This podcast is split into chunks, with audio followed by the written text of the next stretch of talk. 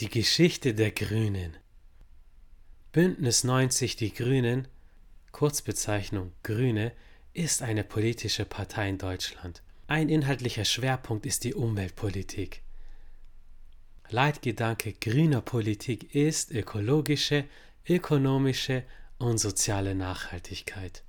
Die Grünen entstanden zu einer Zeit, in der es im Deutschen Bundestag nur drei Fraktionen gab. Eine Phase, in der viele Menschen keine Lust mehr auf die Union, SPD und FDP hatten. Dies hat die Lücke für eine neue Bewegung eröffnet.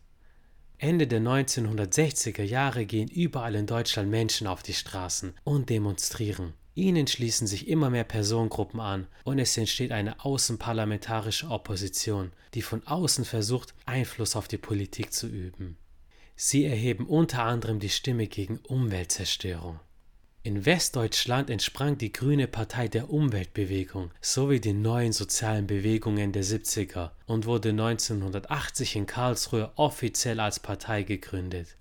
In der DDR taten sich in den 90ern verschiedene Gruppierungen der Bürgerrechtsbewegung, die maßgeblich die friedliche Revolution getragen hatten, zum Bündnis 90 zusammen. Die Grünen und das Bündnis 90 vereinigten sich 93 zur gemeinsamen Partei Bündnis 90 Die Grünen. In den frühen 80ern gelang den Grünen zum ersten Mal der Erfolg bei einer Bundestagswahl. Somit waren sie die erste auf Bundesebene erfolgreiche Parteineugründung seit der Nachkriegszeit. Mitte der 80er stellten sie mit Joschka Fischer in Hessen erstmals einen Landesminister. Die Geschichte der Grünen war stark von Flügelkämpfen zwischen den am Grundsatzprogramm und außerparlamentarischen Bewegungen orientierten Ökosozialisten, oft auch Fundis genannt, und den auf Regierungsbeteiligung und Institution setzenden Realos geprägt. Neben dem Thema Umweltschutz bestimmten strukturelle Besonderheiten das Bild der Grünen, unter anderem die Frauenquote. Außerdem haben sie zwei Parteivorsitzende, was sie von vielen etablierten Parteien unterschied. Die 90er waren nicht nur wegen der Ereignisse in der DDR und der Wiedervereinigung eine Wende in der Geschichte der Partei. Zunächst scheiterte die Grüne Partei, die die Wiedervereinigung skeptisch bis ablehnend gegenüberstand, in Westdeutschland an der 5%-Hürde. Dagegen war das in Ostdeutschland angetretene Bündnis 90 als Bundestagsgruppe im Parlament vertreten. 1991 verließen zahlreiche Vertreter des linken Flügels die Partei. In den folgenden Jahren reorganisierte sie sich und veränderte durch die Fusion von Grünen und Bündnis 90 zusätzlich ihr Gesicht. Um zu demonstrieren, dass der kleine Partner aus dem Osten nicht einfach der zahlenmäßig übermächtigen Westpartei einverleibt werden sollte, wurde der Name Bündnis 90 vorangestellt.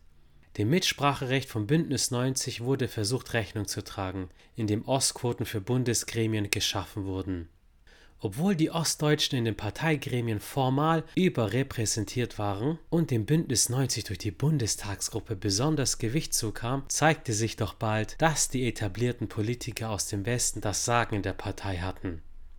Hinzu kam, dass die meist wertkonservativen ostdeutschen Bürgerrechtler von der Diskussions- und Streitkultur der überwiegend linken westdeutschen Alternativen befremdet waren.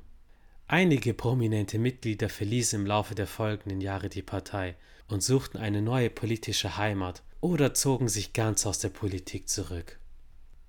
Mitte der 90er gelangte Wiedereinzug in den Bundestag und einige Jahre später wurde Bündnis 90, die Grünen, im Kabinett um Bundeskanzler Gerhard Schröder erstmals Regierungspartei in einer rot-grün Koalition auf Bundesebene. Das gleiche wurde bei den Wahlen 2002 wiederholt. Die Grünen hatten ein Erfolgshoch und reflektierten somit die Bedürfnisse der Bürger nach mehr Klimaschutz. Doch auch die Grünen waren problemkonfrontiert und befanden sich vor einer Zerreißprobe. Unter anderem die Beteiligung Deutschlands am Kosovo-Krieg sowie an Militäreinsätzen in Afghanistan.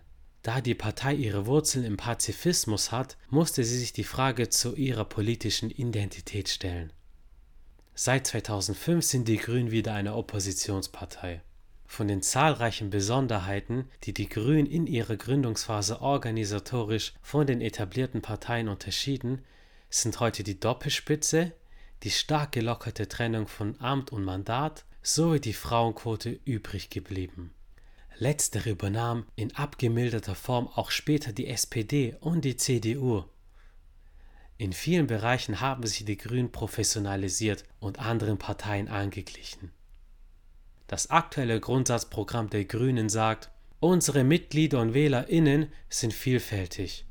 Unsere basisdemokratische Partei öffnet Zugänge, lernt dazu und baut immer mehr Barrieren ab. Die Vielfalt unserer Partei ist unsere Stärke. Im Gegensatz zu früher sieht die Grüne sich als Volkspartei mit dem Schwerpunkt auf Umwelt und Soziales. Die Partei will den Staat sozialökologisch umbauen. Dies ist zum Wahlprogramm nachzulesen, welches besagt, die Aufgaben sind groß, die Widerstände ebenfalls.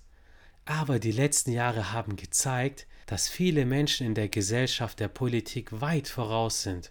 Lassen Sie uns also gemeinsam die politische Arbeit auf die Höhe der Zeit bringen. Diesmal fordern die Grünen direkt den Anspruch, an der Bundesregierung beteiligt zu sein. Deren Kanzlerkandidatin ist Annalena Baerbock. Wie in den zwei vorangegangenen Podcast-Folgen war dies hier ein kleiner historischer Kurs zur allgemeinen Weiterbildung und soll keine politische Beratung sein. Ich empfehle euch, die Wahlprogramme der verschiedenen Parteien auf deren Website durchzulesen und euch mehrere Sendungen dazu anzuschauen, um euch eine eigene Meinung zu bilden. Zum Beispiel findet ihr die TV-Trielle, in der alle drei Kanzlerkandidaten ihr politisches Programm vorstellen, ganz leicht auf YouTube. Ich habe euch nur mit der SPD, der CDU und den Grünen die drei großen politischen Parteien in Deutschland vorgestellt. Wollt ihr noch mehr über die Geschichte der Politik erfahren? Schreibt es mir auf Instagram unter dem Hashtag Frag den Senpai und eine 5-Sterne-Bewertung auf iTunes Apple Podcasts wäre ein richtiger Ehrenmove. Demokratische Wahlen gab es auch in der römischen Stadt Pompeji. Die Stadt wurde in der Antike von Vulkanasche begraben. Dadurch sind unzählige Inschriften, unter anderem Wahlwerbung, an Gebäudefassaden erhalten geblieben. Ihr glaubt mir nicht? Dann lauscht mir in der nächsten Podcast-Folge.